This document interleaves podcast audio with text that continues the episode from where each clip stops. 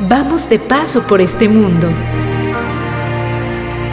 Nuestro andar nos acerca cada vez más a un destino al que todos llegaremos. Mientras tanto, compartamos vivencias y consejos que nos hagan más llevadero el camino. Relatos de un peregrino.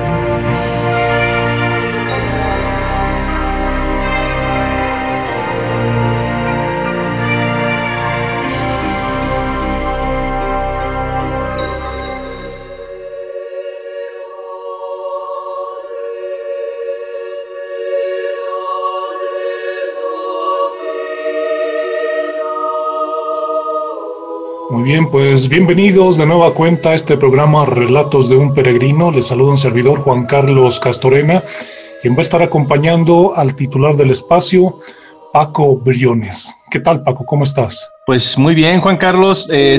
seguimos en este proceso de seguimos en este proceso de eh, pues a, trabajar así de manera de manera remota, pero pues eh, al final de cuentas saludando a todos nuestros nuestros radioescuchas. Eh, lo importante es, bueno, que vaya llegando por aquí este, este mensaje y que no, pues, pierdan la, la, buena programación de Calvillo FM, este 101.3, eh, una estación muy, muy nuestra. Y pues ya en la línea prácticamente cerrando septiembre y ahora empezamos con, con octubre con festividades bastante buenas porque hay que recordar que el 30 de septiembre pues fue el día de San Jerónimo, el eh, precursor por indicaciones del Papa de, pues, de la primera Biblia que nos llegó a nuestras manos y de todo lo que, pues bueno, este, hizo él de, trabajo para, para tener una, una traducción eh, de latín y de latín, pues a todos los eh, lenguajes e idiomas que hay ahora en el, en el mundo. Y el primero de octubre, pues fueron la fiesta de los tres, ángeles, tres arcángeles revelados en la Biblia y pues eh, particularmente, este, y particularmente, pues el, día, el día sábado, pues fue la fiesta también de los ángeles custodios, eh, que en este caso, bueno, pues al hablar de los tres ángeles custodios, pues son los famosos ángeles de la guarda. Y digo que famosos, pero pues en realidad de mucho desconocimiento de la gente y una parte que se le llama por ahí la, la angeliología, que es el estudio de los ángeles, pero pues siempre desde la tradición de la Iglesia Católica hay este, bastante información, a veces desconocida, pero que luego pues se ha prestado como todo a la, superstición, a la inseguridad de la gente, en que este, pues bueno, ahí empiezan a, hacer especulaciones y nunca está de más el, vivo, ¿verdad? Que pues eh, se gradúa en estas artes, que a veces son artes ocultas, y pues empiezan ahí a, a, este, a manipular más que nada las conciencias de la gente, ¿no? Este, a través de, estas, de estos temas que un tanto cuanto desconocidos, pero que pues volvemos a lo mismo, siempre la iglesia tiene una respuesta y solamente es cuestión de, de buscar y, y, aprender, aprender de ello. Ahora sí que a mí me ha dado también por meterme a estudiar de pronto estos campos, quizá de un punto de vista más del, ahora sí que de, estudiar la figura de los ángeles, pero como una figura, digamos, literaria, figura de leyenda, etcétera, porque pues tienen varias acepciones, ¿no? Nosotros ahora sí que cuando escuchamos la palabra nos imaginamos un personaje con alas, etcétera, etcétera, pero pues en realidad, pues esto pues proviene de la mitología griega, ¿no? Sí, es que de hecho no hay que olvidar, eh, al final de cuentas, eh, la parte de la Biblia pues tiene incluso esa parte helenizada, por decirlo así, en el sentido de que pues eh, tienen esa, esa, influencia de los, de la influencia de los, este, de los griegos, y pues ellos fueron retomando todas las cosas buenas de todas estas culturas.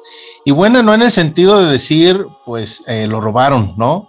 Sino bueno en el sentido de que ya estaba ahí presente y Dios los inspira para tenerlo en este libro que es la Biblia. Entonces en la Biblia pues tenemos todos estos buenos usos y costumbres de las diferentes culturas, pero porque ha sido la voluntad de Dios que así sea y se concentre todo pues ya en un solo canon, como una revelación divina, ¿no? Entonces eso también obviamente pues eh, incluye esta parte de los ángeles, que vamos a encontrar varias eh, referencias en la, en la Biblia, ¿no? Pero pues ya para, antes de entrar en esta parte de este tema, pues para hacer el cierre de la, del tema de la Biblia, pues ya platicábamos la, el programa anterior sobre el hecho de cómo comenzar a, leer la Biblia y dábamos algunos consejos y pues hacíamos la sugerencia que se partiera desde el Nuevo Testamento, ¿verdad? Y a partir del Nuevo Testamento, pues bueno, seguir la parte de los salmos y proverbios pero no podemos dejar de lado para cerrar bueno, temporalmente, ¿verdad? El tema, porque luego puede surgir por parte de alguno de nuestros radioescuchas la, inquietud.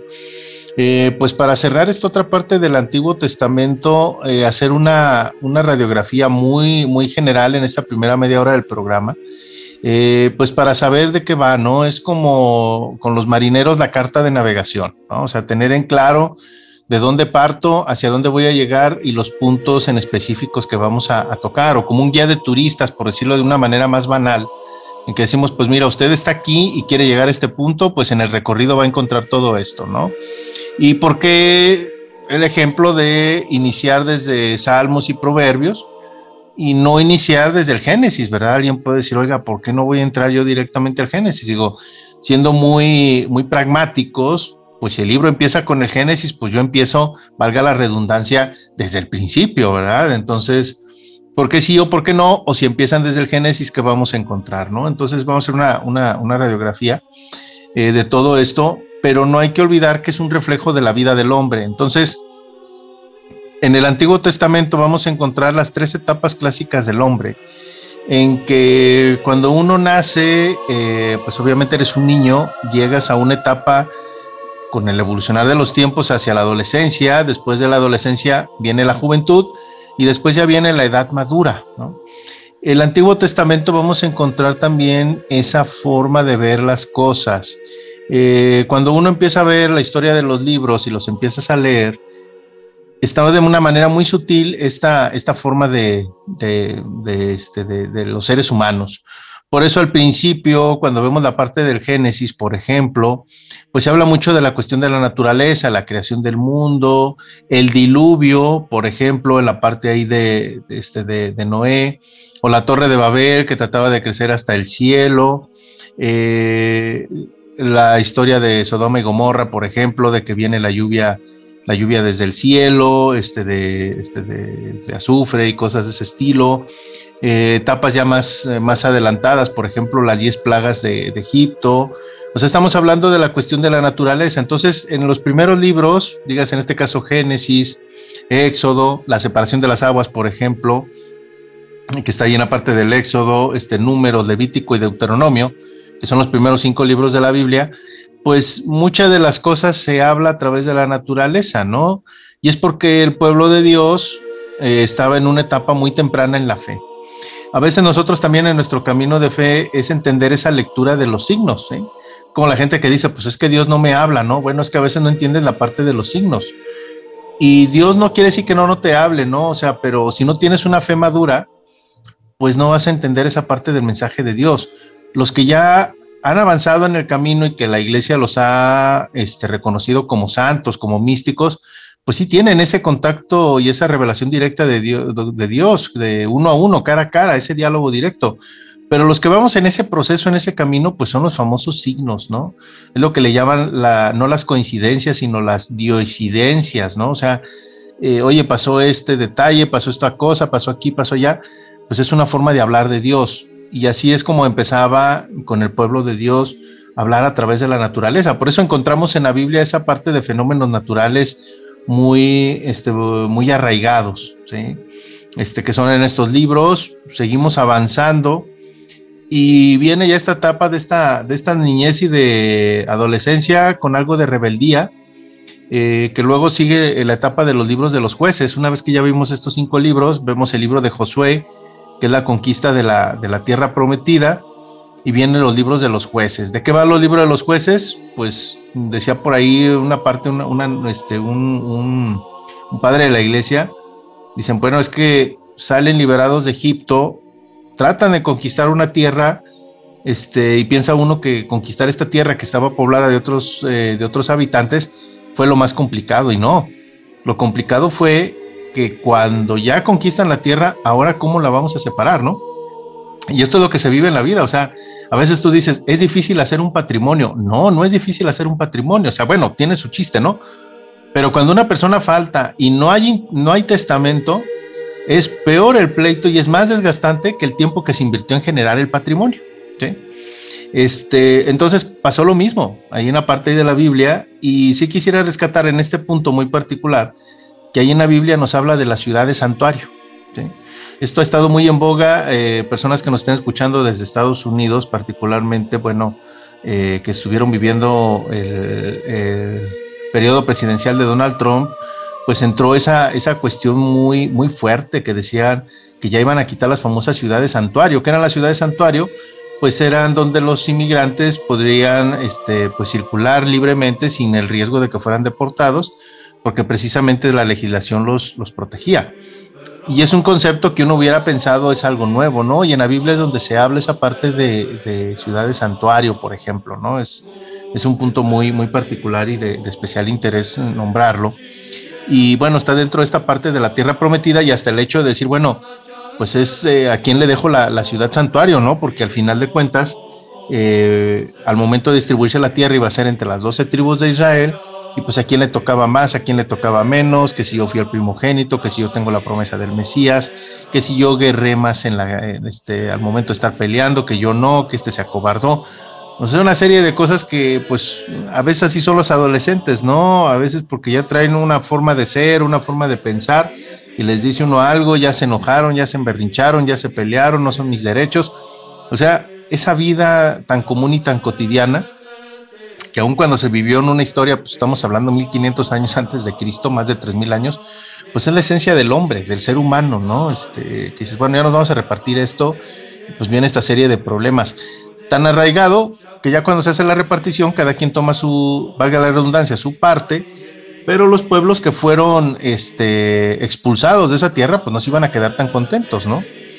¿Y qué era lo que hacían? Pues otra vez la guerra, trataban de entrar, pero siempre trataban de entrar pues por flancos más débiles. Entonces atacaban una parte de, de estas 12 tribus y ya que conquistaban esa parte, pues empezaban a meter hacia lo demás. Entonces, ¿qué sucedía? Que los demás se tenían que unir y al momento de unirse combatían y expulsaban a estos pueblos. Pero ya que los expulsaban, había una etapa de paz, pues ahora entraban por otro lado, ¿verdad? Entonces, al momento de hacer estas expulsiones, se ocupaba de alguien que fuera el líder, un caudillo, por decirlo de alguna manera, y esa es la etapa, la etapa de, los, de los jueces, que es esa etapa de fe adolescente, todavía esa parte de, de, de berrinche, de que Dios dice, pues sigan siendo fieles a mí, y yo los estaría apoyando, pero pues yo me siento muy autosuficiente y pues yo la puedo de todas, todas sin la necesidad de Dios, voltear esa espalda a Dios y en era el momento en que estos pueblos los ah, este, invadían y, cosas de ese estilo, ¿no? Que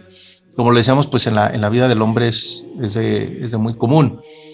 Pasa el tiempo y después eh, viene la transición del último juez, que es Samuel, y se convierte en profeta. Y alguien podría preguntar, bueno, ¿cuál fue la transición de, de ser este juez a, profeta? Bueno, él siendo juez, pues tenía esa, ese ser regente, pues, de, de las tribus de Israel.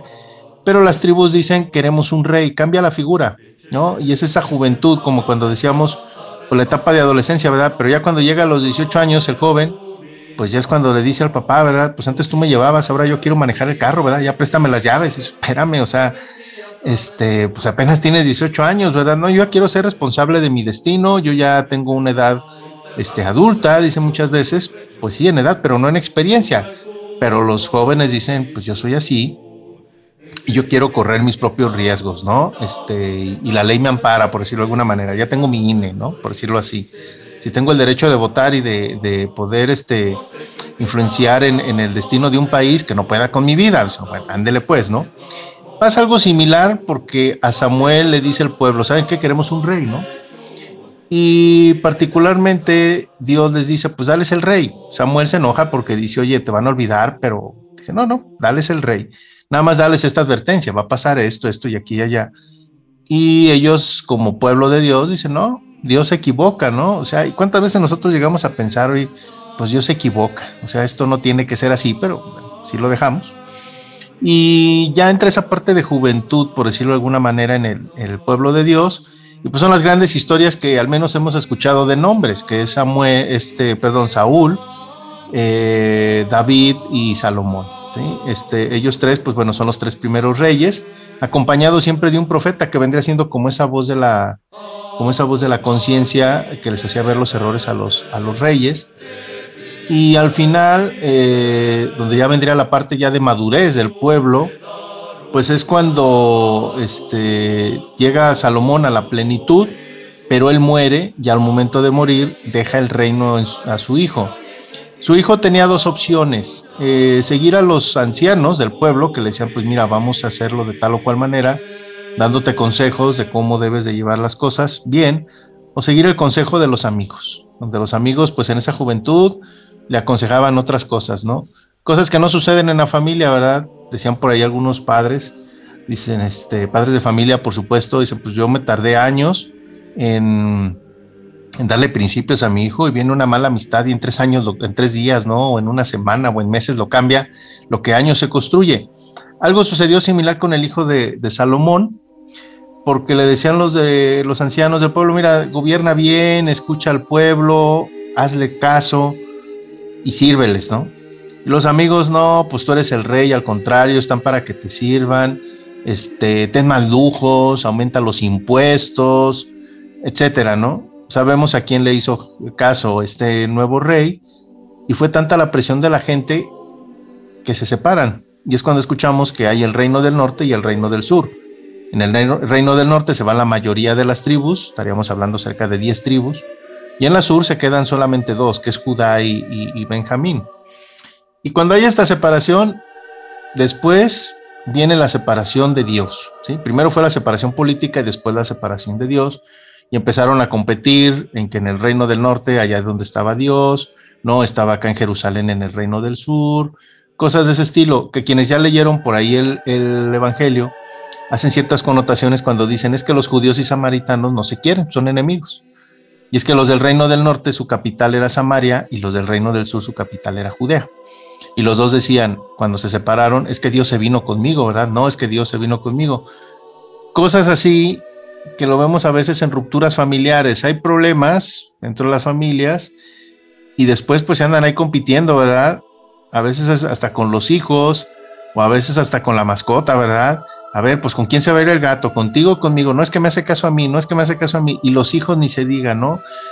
Situaciones muy duras, muy difíciles, que si alguien está pasando en esta situación y dice, oiga, ¿cómo la puedo superar? Pues vean esa historia de los reyes, de cómo se dio todo esto y a cambio de qué fue, pues de las riquezas. Hay que recordar que Salomón pues fue el rey más rico y el hijo en tratar de mantener ese mismo lujo aumenta impuestos. O sea, no es que el dinero en este sentido sea malo, no. Pero si no le das un uso adecuado en ayudar a los demás, en ser caritativo, se te revierte y se viene en tu contra. Y primero separa tu familia, separa tu estructura y después te aleja de Dios, que fue lo que le pasó al pueblo pasa todos estos problemas, hay una sucesión de reyes, unos buenos, otros malos, unos buenos, otros malos en ambos reinos. Cuando llega un momento en que les dice Dios, miren, si siguen así, les va a ir mal y van a ser deportados.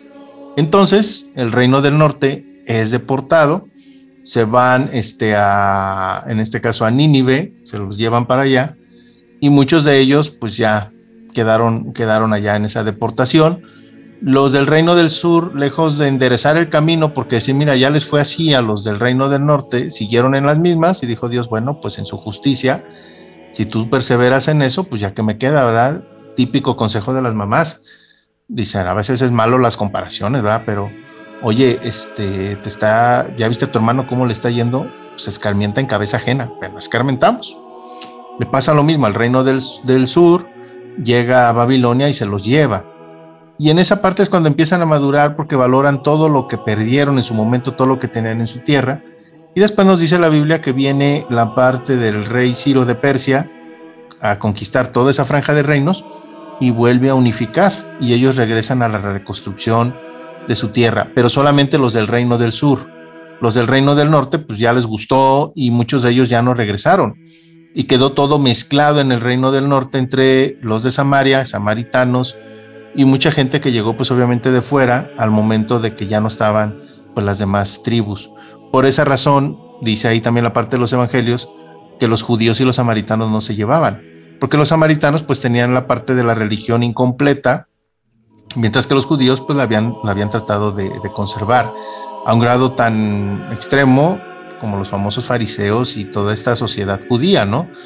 Y ya cuando uno empieza a ver toda esta radiografía, es cuando uno interpreta y dice, ah, entonces en los evangelios por eso se peleaban, por eso Jesús ponía ejemplos como los samaritanos, por eso tuvo esa conversación con la, con la mujer samaritana y ella le decía, es que cuando venga el Mesías nos va a dar la razón a nosotros, etcétera, ¿no?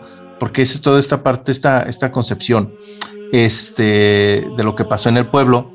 Y en este ir y venir, en este andar de andariegos, por decirlo de alguna manera, pues al conocer la parte de Babilonia, los que sí regresaron, que quedaron en Samaria, este, de reconocer toda la parte de Nínive, toda esta cultura, lo de los persas, y luego después esta influencia de, de, Grecia, pues fueron tomando todas estas ideas. De ahí que no sea al azar que prácticamente libros como las lamentaciones, lo que decíamos en, en, el programa anterior, eclesiástico, eclesiastés, proverbios, sabiduría y salmos, sean escritos en este, en este momento, porque una de las cosas eh, fue en partida doble el hecho de ver que, por ejemplo, en estas otras culturas sí hacían registro de su historia y ellos siempre había sido una tradición vocal. Entonces cuando dicen, oye, si los otros pueblos escriben sus historias, ¿por qué nosotros no? Y ahí es donde les hace ese clic y es cuando empieza a escribirse la Biblia. Y los que se fueron del reino del norte que ya no regresaron, hubo esa preocupación de decir, bueno, ¿y a ellos quién les van a contar nuestras historias, nuestra tradición? Si no hay quien se las cuente, se va a perder. Entonces, ¿sabes qué? Escríbelo y envíaselos para que ellos también mantengan esa esencia de ser hebreos, ¿no? Entonces, de ahí viene el nacimiento propiamente de la Biblia y de la necesidad de escribir, pues toda la historia del pueblo, del pueblo judío o del pueblo hebreo, mejor dicho, porque al final de cuentas son las doce tribus. Y es, ahí del nombre de esa primera Biblia que le llamaban de los 70 porque lo que nos dice la, este, la, tradición de la iglesia es que se juntaron 70 ancianos, 70 sabios prominentes a escribir todo esto, ¿no? Y de hecho le que decían, oye, pues tú de qué libro te acuerdas, ¿no? O de qué relato te acuerdas. Pues yo me acuerdo la historia de un tal Job, ¿no? O yo me acuerdo que mi papá me hablaba de un tal Isaías, ¿no? A mí me hablaba de un tal Ezequiel. No, pues a mí mi papá me decía que, pues, eh, su abuelo, su bisabuelo, este, estuvo con el rey David, ¿no? O conoció al rey Salomón. ¿Qué te acuerdas tú? ¿Qué te platicaba? No, pues a mí me decía esto. Y de ahí empezaron a juntar toda la información y es lo que tenemos como Nuevo Testamento, eh, Antiguo Testamento, perdón. Entonces sería una radiografía así muy, muy amplia, muy genérica, pero con esos matices tan interesantes de cómo en un pueblo las etapas que vivieron, pues somos las que vivimos nosotros como seres humanos, desde ser niños que a través de los mm, mensajes, a través de las situaciones de la vida, eh, vamos eh, delineando o entendiendo el mensaje de Dios, hasta ser esos adolescentes como los que se vivió en, en la etapa de los jueces, y después de hacer esos jóvenes que se trata de tomar esas riendas de la vida, que fue en la etapa de reyes, de los tres primeros reyes, y después pues todo el acabose que se viene con la separación de reinos, separación política, después separación de Dios, que es esa etapa de, juventud, como cuando le dicen ahí por este, se alba sea la comparación, ¿verdad? De que hay gente que se dedica a vivir la vida loca. Y luego es cuando le dicen sienta cabeza, ¿no? Pues fue lo que le pasó al pueblo cuando fueron deportados, sentaron cabeza y aprendieron. Y todo eso, toda esa experiencia la dejan escrita en todo el Antiguo Testamento.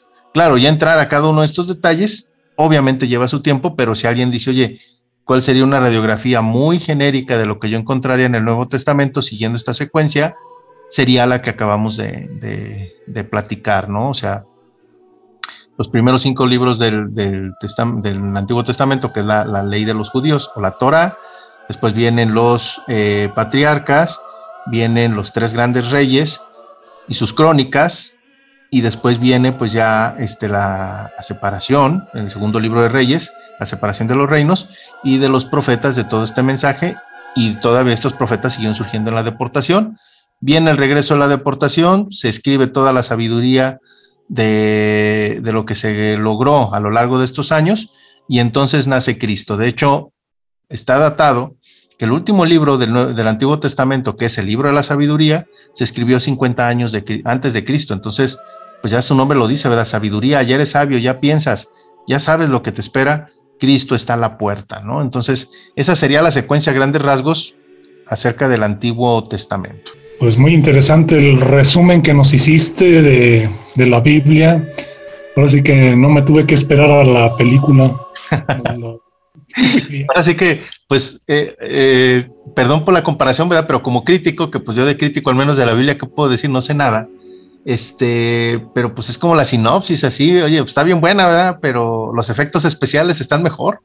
Entonces, aunque ya sabes cómo va la trama, pero no te he dicho las partes claves de donde se va a vivir todo esto, pero ve y vela, ¿verdad? O sea, ve y, y léela, conócela, ¿verdad? Así es. Bueno, pero pues el, el reloj creo que nos indica que ya acabó la primera parte, ¿no? Tenemos todavía algo, algo de margen por aquí en el tiempo. No sé si tuvieras alguno, algo que quisieras este, compartirnos desde tu punto de vista de lo que hayas visto en la Biblia, si ya lo habías visto de esta manera o alguna otra inquietud, ¿por qué no? Y nos vamos al, al corte. Nos quedan por ahí unos casos, tres, cuatro minutitos todavía. Pues de hecho en las pláticas previas que hemos tenido nos, nos hacías alusión a estas etapas de evolución del ser humano, de desarrollo, de la infancia, la adolescencia, la adultez. Eh, ya nos habías más o menos hecho una alusión a esto, pero ahora sí, digamos, es más sabroso que nos lo estés platicando ya específicamente, así, ahora sí que de manera paralela con el Antiguo Testamento, cómo se fue dando esta evolución. Por eso también estaba yo calladito, que no, te interrumpía nada porque agarraste un vuelo muy interesante y lo redondeaste muy bien. Al menos para mí me quedó muy claro. No, y eso, eso, es lo importante. Eh, y qué bueno, gracias por, la, este, por el comentario, porque eso es lo que la gente eh, debe de tener en consideración al momento de leer la Biblia. O sea, es un libro de hombres, escrito por hombres, pero lo, bonito es buscar ese, ese hecho de, este, de, como dijera un título de alguna Biblia así tal cual, Dios te habla hoy, este, de ver cómo te habla, cómo te habla ese Dios, pero era lo que decíamos en el programa anterior. Si yo desde el Nuevo Testamento no me la creo, que ese mensaje es para mí, que no, o sea, no es para judío, judío o hebreo, sino para mí, mí, porque Dios así lo quiso, porque ellos renegaron de esto, pues ahora sí vamos a ver qué renegaron, ¿no? Y otra cosa más, voy a ver qué mal hicieron ellos para perder la promesa y como decíamos hace un instante, pues escarmentar en cabeza ajena y yo no cometer los mismos errores y perder la misma promesa, ¿no? Eh, me voy a escuchar de algo muy burdo, ¿verdad? Pero es como si en una gran familia está la abuelita, ¿verdad? O están los abuelos y dicen, este, a ver, pues yo tengo mi nieto consentido, ¿verdad? Y yo a mi nieto pues le voy a dar todo. ¿No? Ya todos saben, ah, este es el consentido y demás, aquí y allá. Y ching, que el nieto se equivoca, ¿verdad? Del consentido. A ver, pues, ¿qué hizo para que dejara de ser el consentido, ¿verdad? Pues hizo esto, esto, esto y esto. ¿Y qué va a perder porque ya no se lo van a dar? Pues ya no le van a dar ni esto, ni esto, ni esto. ¿Qué me queda a mí si yo soy otro nieto, no? Pues, ¿sabes qué? Pues no voy a hacer lo que hizo el nieto consentido para dejar de ser consentido, ¿no? Claro, no es el hecho de decir, este, oye, pues es que Dios actúa así. No, Dios actúa de otra manera. De hecho, nadie conoce a Dios más que Cristo y lo que nos ha revelado. Pero el hombre en esa necesidad trata de identificar a Dios con patrones naturales del ser humano, ¿no? Entonces, por eso lo nombramos a él como padre, como madre, este, él mismo se representa también, pues como esa, como esa águila que nos cubre, o sea, con, formas eh, algunas veces eh, este, de, pues, antropomórficas, ¿no? La mano de Dios, el ojo de Dios, el oído de Dios, ¿verdad? Que Dios tuvo que descansar como descansa el hombre, o sea, cosas así en esa necesidad. Entonces, entre ello, pues una forma muy cercana, según interpretación del hombre, sería esa, como una gran familia, que alguien deja perder esa oportunidad. Dices, bueno, yo soy parte de la familia, yo me la creo que estoy dentro de la familia, que es lo que yo descubro en el Nuevo Testamento, y digo, pues ahora yo voy por esa oportunidad aquel que la dejó ir. ¿Y qué debo de hacer para no perder esa oportunidad? Y de ahí viene esa otra parte, lo que decíamos, que entraríamos ahora sí en la segunda etapa, este, la segunda hora del programa, en referencia a lo de los ángeles, ¿no? De que, este, pues, realmente cómo son los ángeles, ¿no? Y por qué los dibujamos de tal o cual manera. y, demás, ¿no? Entonces creo que pues ese sí sería en un momentito más, eh, regresando del corte, porque sí ya nos, pues ya nos ha tomado el tiempo en este caso, este, que siempre es implacable para, para cuando desarrollamos el programa. Así es, entonces vamos a hacer una pausa y volvemos en un momento. Así es, regresamos en un momento.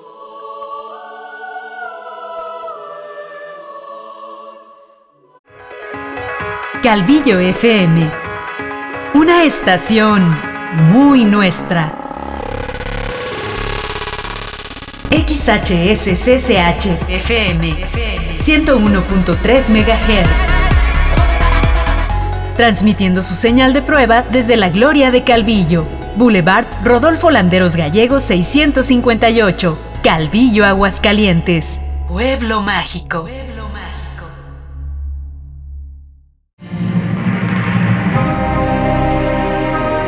Relatos de un peregrino.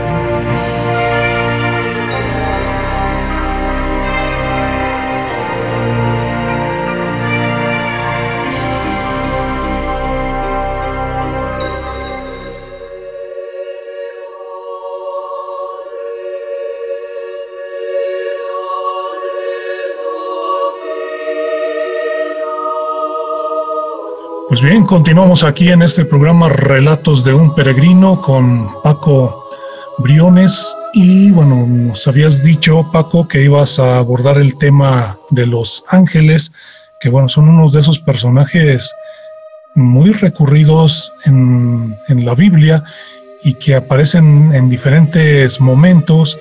Si alguien tiene la curiosidad de leer las descripciones de los ángeles, pues no se parecen en nada a la que nos muestran en las películas, en las postales, en las figuras inclusive de las mismas iglesias. Sí, efectivamente, era lo que decíamos, ese gran desconocimiento del hombre de, parte de, todos los, de, todas las cosas de Dios. Y fíjate que es, es muy importante partir de este hecho del desconocimiento del hombre, porque el mismo hombre hasta cierto punto lo ha pervertido. ¿A qué me refiero con esto? Ya lo decíamos, por ejemplo, en la Biblia. Yo no puedo entrar directamente a la Biblia a leerla si no hago primero un ejercicio de oración, que la oración es como esos lentes que decíamos, porque si entro directamente me voy a este, deslumbrar, ¿no? Y es lo que sucede, el sol, por ejemplo, está ahí en su brillo y pues él no niega su, su naturaleza de ser el sol y siempre va a estar brillando, pero yo no puedo llegar y voltearlo a ver así, ¿no? Y yo no, por el hecho de no poder voltear a ver el sol y no ver en toda su magnitud, todo su resplandor, porque se me queman los ojos, pues yo voy a decir el sol es malo. Más bien yo no tengo la capacidad de ver al sol.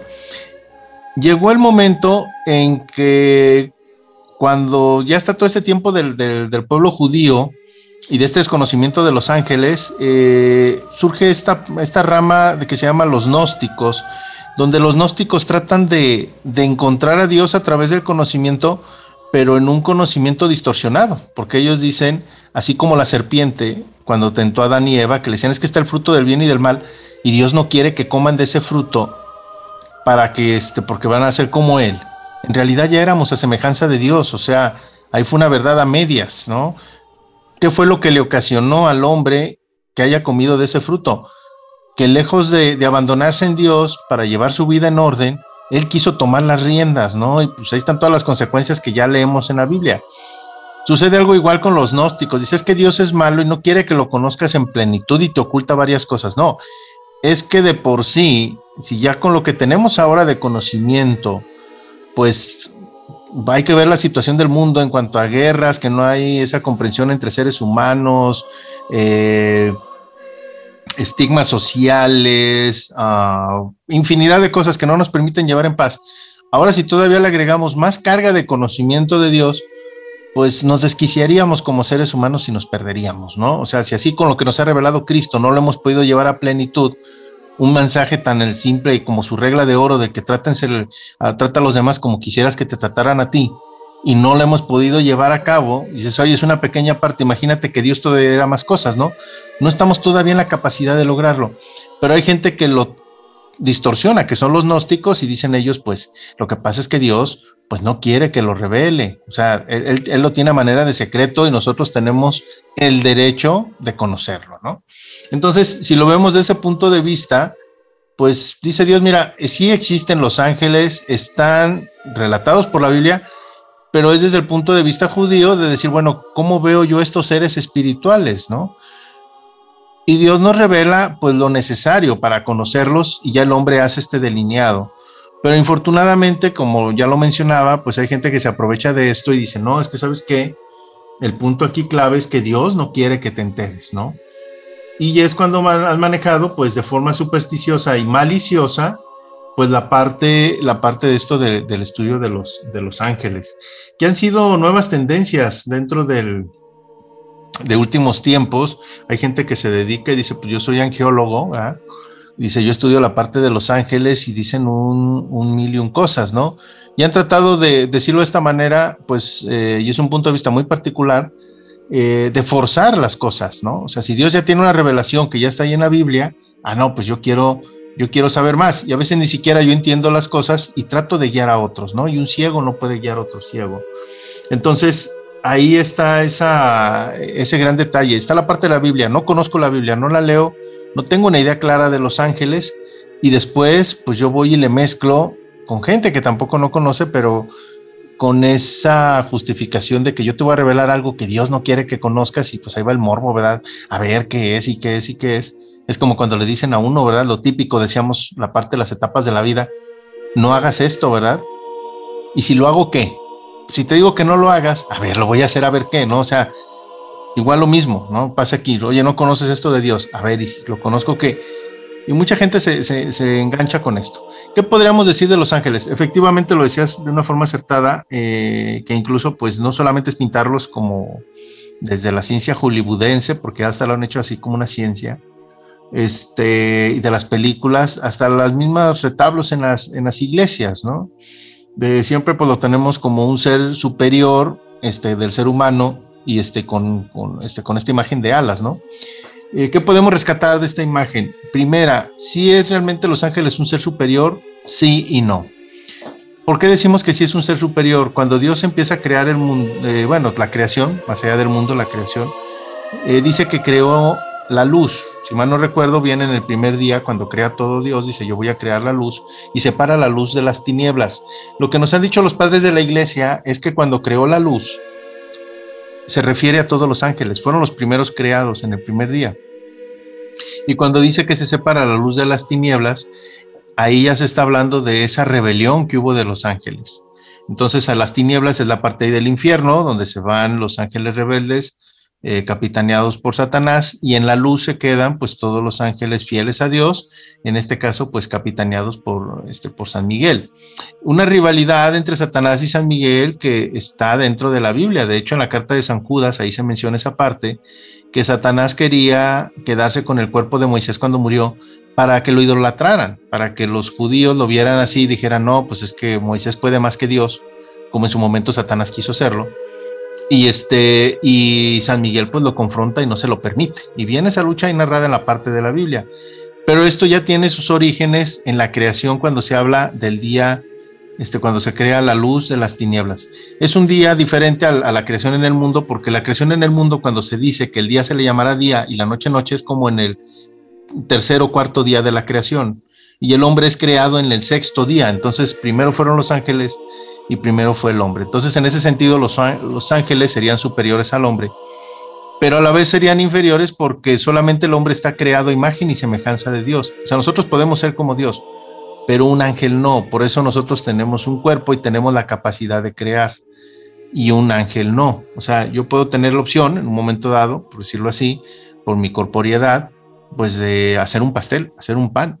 Y de la nada, bueno, con materiales básicos y utilizando energía y demás, que es el horno y todo esto, yo puedo crear un pastel. Pero un ángel no tiene esa capacidad de crear ese pastel. ¿Por qué? Porque es una criatura de Dios. Pero yo al ser un hijo de Dios, como así lo menciona incluso el mismo Cristo, pues es hijo de Dios y nos ha dado esta herencia, la importancia de creernos al leer el Nuevo Testamento, que yo tengo esa opción también de crear, ¿no? Al ser semejante de Dios. Entonces, de que existen los ángeles, sí existen. Está ahí este, mencionado. Eh, y tienen una misión. La misión de los ángeles es glorificar a Dios y ser sus mensajeros. Esa es la primera, esa es la primera tarea de los ángeles. y deben de llevar los mensajes eh, de Dios a los hombres. Esto lo encontramos en, Génesis, en el capítulo 3, versículo 24, capítulo 16, versículo 7 y siguientes, capítulo 18, versículo 2 y siguientes, capítulo 19, versículo 1 y siguientes. Entonces te das cuenta, pues esta primera labor de los ángeles, esta esencia, están en el primer libro de la Biblia y no están en un solo capítulo, están por lo menos aquí en cuatro. Entonces ahí es donde encontramos ya esa esencia, ese, ese ser. Pero era lo que decíamos, ¿no? O sea, si tú a alguien le dices, a alguien de antiguo, me llegó un mensaje de WhatsApp, a ver, ¿y qué dice el mensaje? No, pues tú lo puedes leer. ¿Y qué es el WhatsApp, no? ¿Cómo funciona? Pues a alguien se le ocurrió de la nada hacerle un iconito verde, ¿no? Este, a ver, ¿por qué no se lo hicieron azul? ¿Por qué no se lo hicieron rojo? ¿Por qué necesariamente tenía que ser verde y la forma de un telefonito? O sea, nació de la idea de alguien, ¿no? Entonces igual, oye, los ángeles me están dando mensajes, pues tú cómo te los imaginas, ¿no? Y es cuando empiezan a pensar y decir, pues eh, puede ser así, puede ser así, voltean hacia los otros pueblos. Hay que recordar que la Biblia, lo decíamos, empezó a escribir ya hasta después de que regresaron del, de, la, de la deportación, entonces ya conocieron ideas de otras partes. Dicen, pues yo me lo imagino de tal o cual manera, y es lo que empezamos a delinear en la Biblia hasta el simple hecho de que, por ejemplo, y retomando esta parte del Génesis, se identifique a Satanás con, el, con, la, con la serpiente, ¿no? Y después en el Apocalipsis con el dragón, y que no deja de ser pues un dragón, pues una serpiente grandota, por decirlo de una manera muy, muy coloquial. Pero ¿por qué necesariamente tenía que ser una serpiente? ¿Por qué no fue una cebra? ¿Por qué no fue un alacrán, por ejemplo? ¿O por qué no fue un pájaro, un águila? No, tuvo que ser una serpiente, bueno, porque de origen los judíos al ver, oye, los demás pueblos consideran como algo malo la serpiente, bueno, pues nosotros también, y le vamos a poner, pues en este caso, la, la figura del ángel caído. Y de ahí vienen esas imágenes. Lo que decía, bueno, porque a alguien se le ocurrió el WhatsApp, pues porque así lo pusieron, ¿verdad? Y después viene otra competencia de otra mensajería y dice, pues ellos lo pusieron verde, ahora yo lo voy a poner otro color y yo lo voy a cambiar el dibujito. Es lo mismo, pero con otra forma, ¿no? Este, en esencia. Entonces aquí fue igual. Para otras culturas, sabes que la serpiente para mí es mala, pues los judíos toman la idea y dicen, pues le voy a dar esa parte de, maldad. Este, y siempre hubo, hubo esa necesidad de identificar esta parte de los, de los ángeles. Eh, ¿Cuántos son los ángeles? La Biblia nos dice que es un número muy elevado. Nos habla de, de miriadas, o sea, de miles, de miles y miles de ángeles. En Hebreos capítulo 12, versículo 22, y millares y millares. Desde Daniel capítulo 7, versículo 10, y Apocalipsis capítulo 5, versículo 11. Y de legiones, hay que recordar que legiones pues eran, eh, según en, en los, eh, si mal no recuerdo, en lo que era la organización de los, de los romanos, pues eran, eran las de curias, que eran escuadrones de 10, eran los centuriones, que eran escuadrones de 100, de ahí de 100 centurión, y las legiones pues eran eh, pues ya cuadrillas de, miles, ¿no? De, miles de ángeles, la, la parte de la, de la legión. Entonces las legiones lo encontramos en Mateo capítulo 26, versículo 53. Y más allá de la propia figura de poderlos identificar, los famosos nombres, ¿sí? Porque luego, ahorita yo lo decía, ¿no? O sea, puse ese ejemplo muy burdo del WhatsApp. el WhatsApp sirve para llegar mensajes. Y yo veo la imagen, veo ese famoso iconito, ¿verdad? Pero lo acabo de describir el iconito. ¿sí? ¿Qué es, ese iconito? Pues es un círculo blanco con un con un fondo verde y un teléfono blanco grabado ahí atrás, ¿no? ¿Y cómo se llama? WhatsApp, ah, por ejemplo. Ah, perfecto, o sea, yo ya le di un nombre. Más allá de cómo dibujar el, a los ángeles, pues era, era tener esa parte del nombre. Y la Biblia nos dice, mira, sí hay ángeles y hay una jerarquía, porque así como está la parte de los mensajes, pues todos lo sabemos, ¿verdad? Hay mensajes urgentes, hay mensajes que pueden esperar, hay mensajes eh, que te traen paz, hay otros mensajes que pues traen calamidades, ¿verdad? Como decían de repente por ahí la, el ave de mal agüero, decir, no seas ave de mal agüero, o sea, no traigas malas, malas noticias, ¿no? Podríamos decirlo así, ¿sabes qué? Pues puede haber ángeles que puedan traer malas noticias, pues sí lo pueden traer, o sea, la variedad de mensajes son distintas. Y pues obviamente eh, cada ángel tiene su peculiaridad. Y hay una jerarquía, hay una jerarquía de ángeles. Esto lo vamos a encontrar en Isaías capítulo 6, versículo 22, en el mismo Génesis, en el capítulo 3, versículo 24, y San Pablo nos los describe en varias cartas, como es en Colosenses, en eh, capítulo 1, versículo 16, Efesios capítulo 1, versículo 21, Romanos capítulo 8, versículo 38 y eh, en la primera de Tesalonicenses capítulo 4, versículo 16. ¿Cuáles son estas jerarquías? Habla eh, San Pablo, por ejemplo, de serafines, querubines y tronos, dominaciones, virtudes, potestades, principados, arcángeles y ángeles. Si quisiéramos aquí desglosar cada una de ellas, nos tomaría, uff, de perdido al menos dos programas, ¿no? Pero es esa idea, o sea, ¿qué me refiere a mí en este caso? Que Dios es orden. O sea, cada cosa está en su lugar y cada quien funge una situación en la vida. Dios es orden. Y esto es un reflejo a cómo yo llevo en mi vida. Si en mi vida hay un orden, hay, hay, una, hay, algo esquemático ya bien establecido, pues está esa presencia de Dios, ¿no? Y cuando no, pues no está Dios, o está de una manera muy superficial. Así se creó el gen, en el Génesis, dice, pues la tierra era un caos, o sea, un desorden, y estaba el Espíritu de Dios revoloteando. Entonces, aquí ya vemos esta parte, bueno, fueron ellos los primeros en, ser creados, pues llevaban ese orden. Y hay que ver que al final nos hablan de arcángeles y ángeles. Los ángeles, al estar en la última, en la última escala, podríamos pensar son los menos importantes, pero hay que recordar lo que dijo Cristo. El que quiera ser el más grande de todos, que sea el servidor de todos, y los últimos serán los primeros. Los ángeles son los que se nos asignan a nosotros como custodios, como vigilantes a ser nuestros hermanos mayores. Eh, uno podría pensar y dice, pues sabes qué, pues son de los, más pequeños, pero en realidad no, porque al final de cuentas están más cercanos a los que somos los hijos de Dios.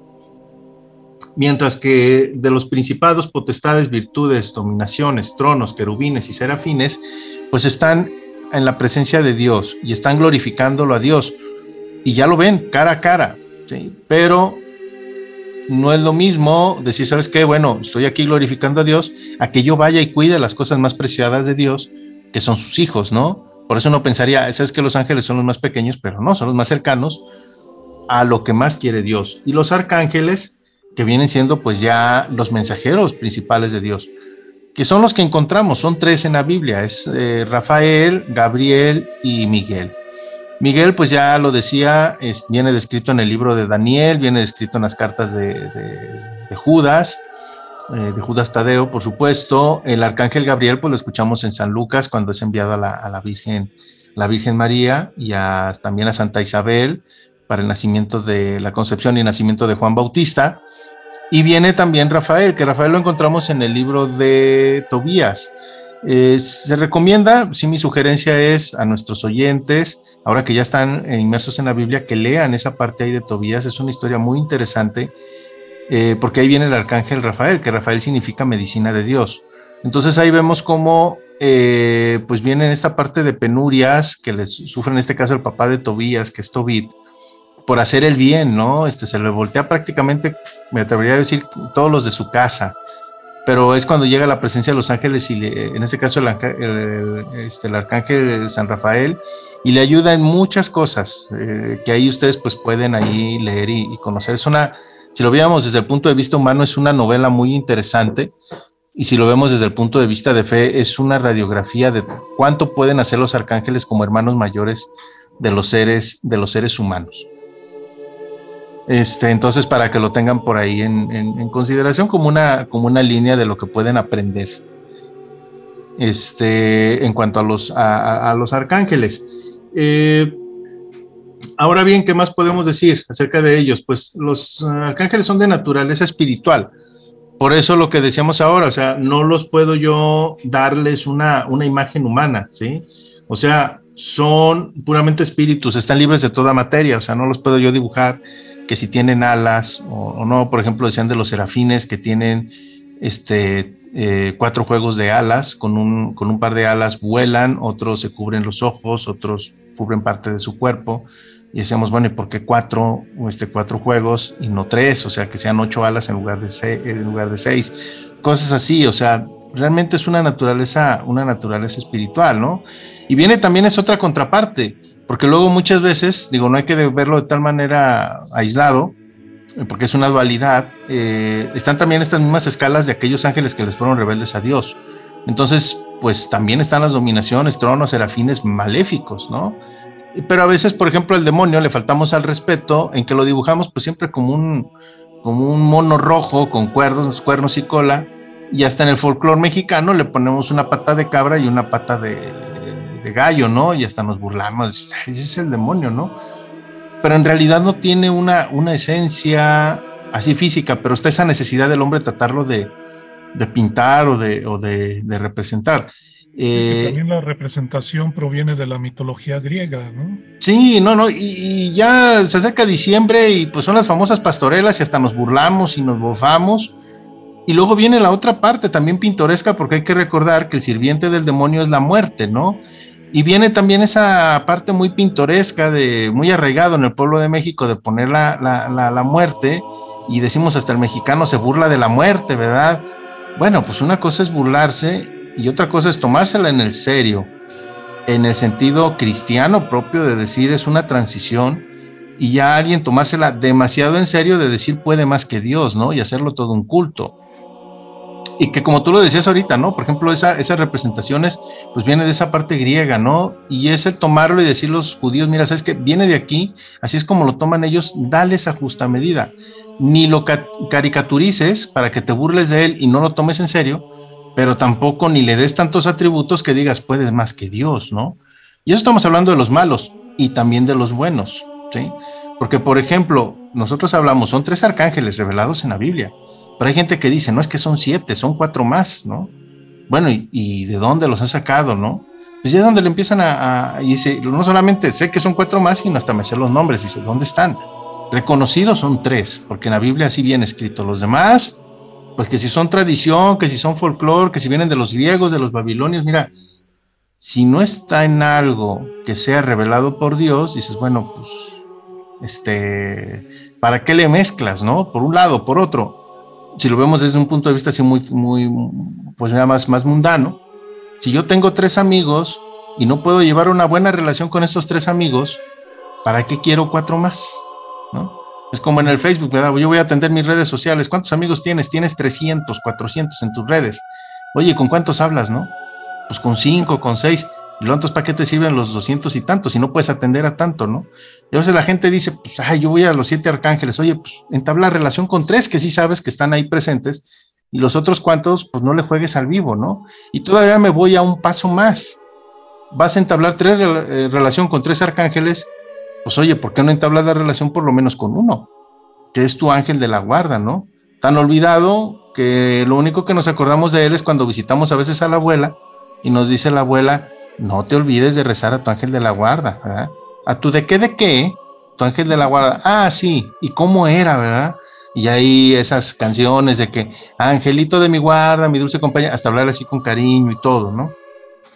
Porque pensamos que nos van a escuchar de esa manera cuando volvemos a, lo mismo, o sea, son seres espirituales que sí están cercanos a nosotros, sí nos dan esta influencia, tanto buena como mala, porque están esas ambivalencias, pero no pueden más que el hombre, ¿sí?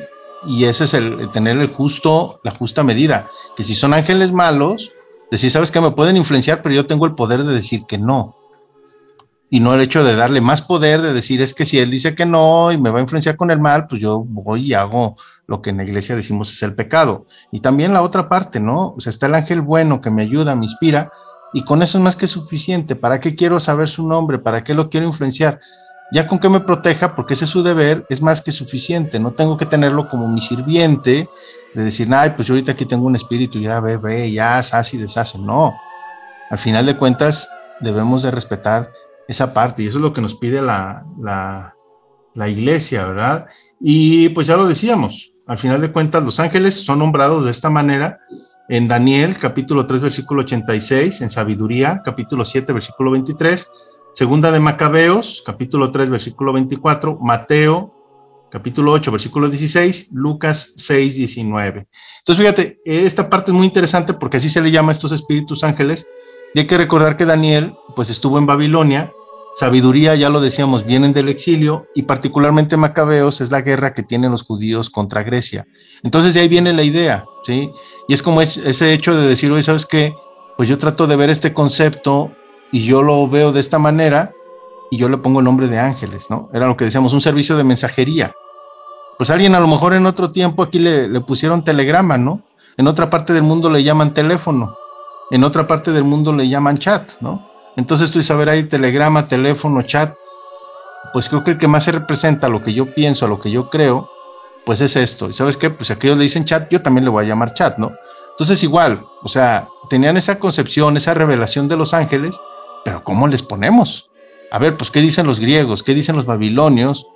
Este, y de ahí toman, toman, estas, toman estas ideas, ¿no? Dicen, bueno, pues ahí lo tomo y le vamos a nombrar este, ángeles, ¿no? Como en su defecto, si vemos otras culturas también orientales, ya platicaríamos, por ejemplo, en su momento ya lo hicimos con, con, lo del Islam, pues ellos más que nada, más que manejarles como ángeles, pues les dicen genios, por ejemplo, ¿no? Y hay genios buenos, genios, genios malos, ¿no? Pero ahí con otra connotación, porque si los genios, pues están a las órdenes del hombre, mientras que los ángeles no. Pero esa idea de ponerle ese nombre, pues sí, ciertamente fue de otros, de otros pueblos, lo toma y lo se queda patente en la Biblia, pero más allá del hecho de decir, oye, ¿qué dijo y cómo lo dijo? Como decíamos, tenemos que interpretar la Biblia, pues dijo que se llaman ángeles, ¿verdad? ¿Cómo lo dijo? Pues a manera de nombre, sí. Pero más allá de esto, ¿para qué lo dijo o por qué lo dijo? O sea, ¿para qué están los ángeles o por qué están los ángeles, no? Ah, mira, es que independientemente del nombre o figura que tengan, pues nos ayudan como mensajeros de Dios, son, este, son, este, los ángeles buenos eh, vienen a proteger a los hombres y velar por su salvación. Eh, como lo dicen ahí en Hechos capítulo 12, versículo 15 o Mateo 18, 10, y pues inspirarnos para ayudarnos este, en las horas de la prueba, cuando seamos atacados por esta influencia del demonio, y este, pues eh, motivarnos a hacer las, hacer las cosas, hacer las cosas buenas, ¿no? Entonces, eh, más allá de la figura que puedan tener o del nombre que yo les pueda dar, la esencia es establecer esa buena relación Tratar de conocerlos en las inspiraciones que tengamos. A veces esos buenos pensamientos que me vienen, pues no es el hecho parte de que yo sea bueno, pero otra parte de que nuestros ángeles nos están ahí, este, nos están pues eh, inspirando ese tipo de cuestiones y no dejarnos al final de cuentas ni caricaturizar por los ángeles, como decíamos, me inspiran cosas buenas o malas, dibujar ese angelito bueno o ese angelito malo, este, y pues explotar, por decirlo de alguna manera, lo que ya conocemos que tenemos un ángel guardián, hay que establecer esa relación con él. Están estos tres arcángeles, pues ¿para qué quieres siete? Pues enfócate en una buena relación con tres. Y lo que esté de más, si no lo puedes manejar, ni para qué involucrarte con ello. Si Dios nos ha revelado esto, eso es más que suficiente.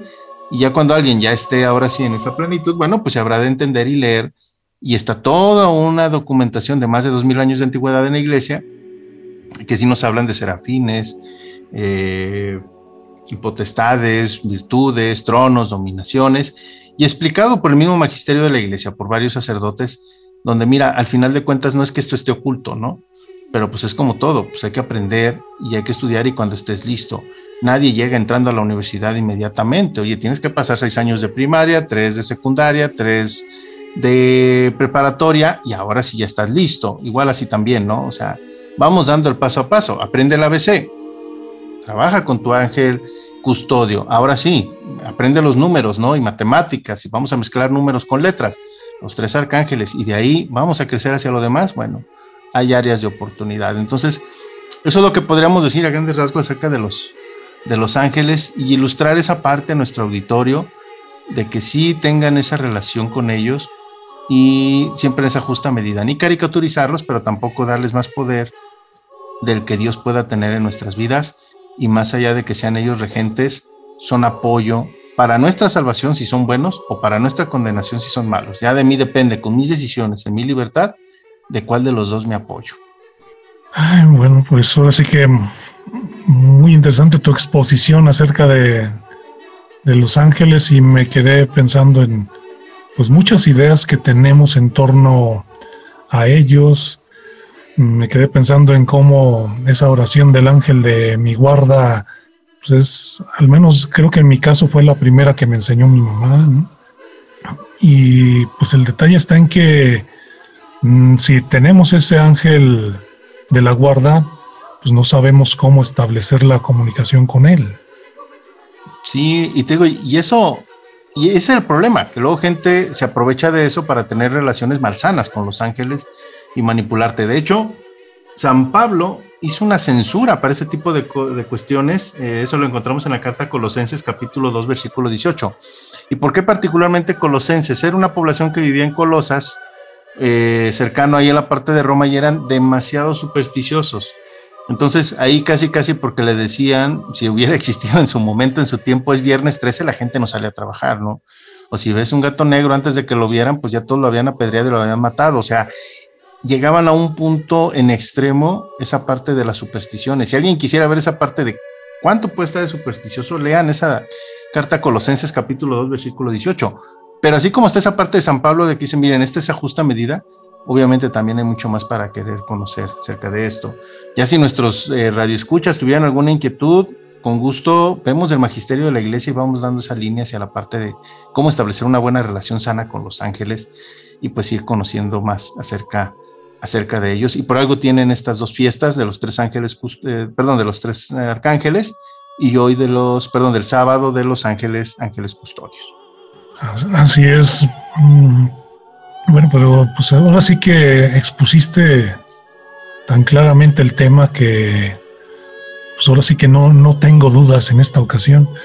Pues ahora sí es dar ese paso de calidad, de decir, bueno, mm, ya lo vimos, ya queda muy claro, pues qué hay que hacer con esta, con esta información. Entonces, pues siempre estamos abiertos a, recibir todas las, todas las eh, pues, sugerencias de nuestro auditorio. Eh, prácticamente, pues ahora el tiempo ya, ya nos ha, cobrado su cuota, ¿verdad? Como siempre. Este, pues bueno, ya saben los, los eh, canales regulares. Está nuestra página de Facebook de Calvillo FM 101.3, una estación muy nuestra. Ahí recibimos todas sus inquietudes. Eh, al igual está Relatos de un Peregrino ahí en Facebook también. Eh, pues bueno, ahí estamos siempre, siempre abiertos. Y, de primera mano en lo que ya se establecen, pues ya medios de comunicación más directos hacia con nosotros aquí en cabina.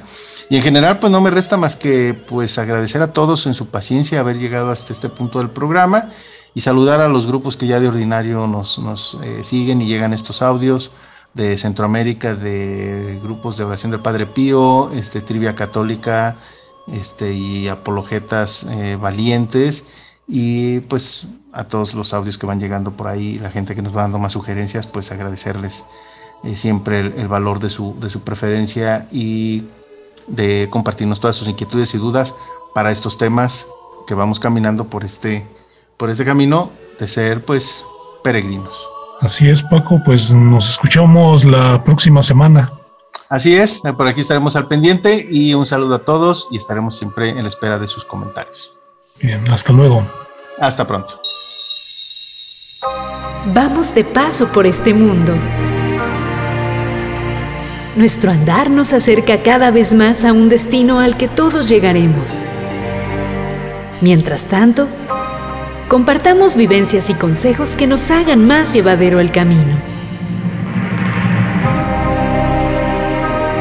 Relatos de un peregrino.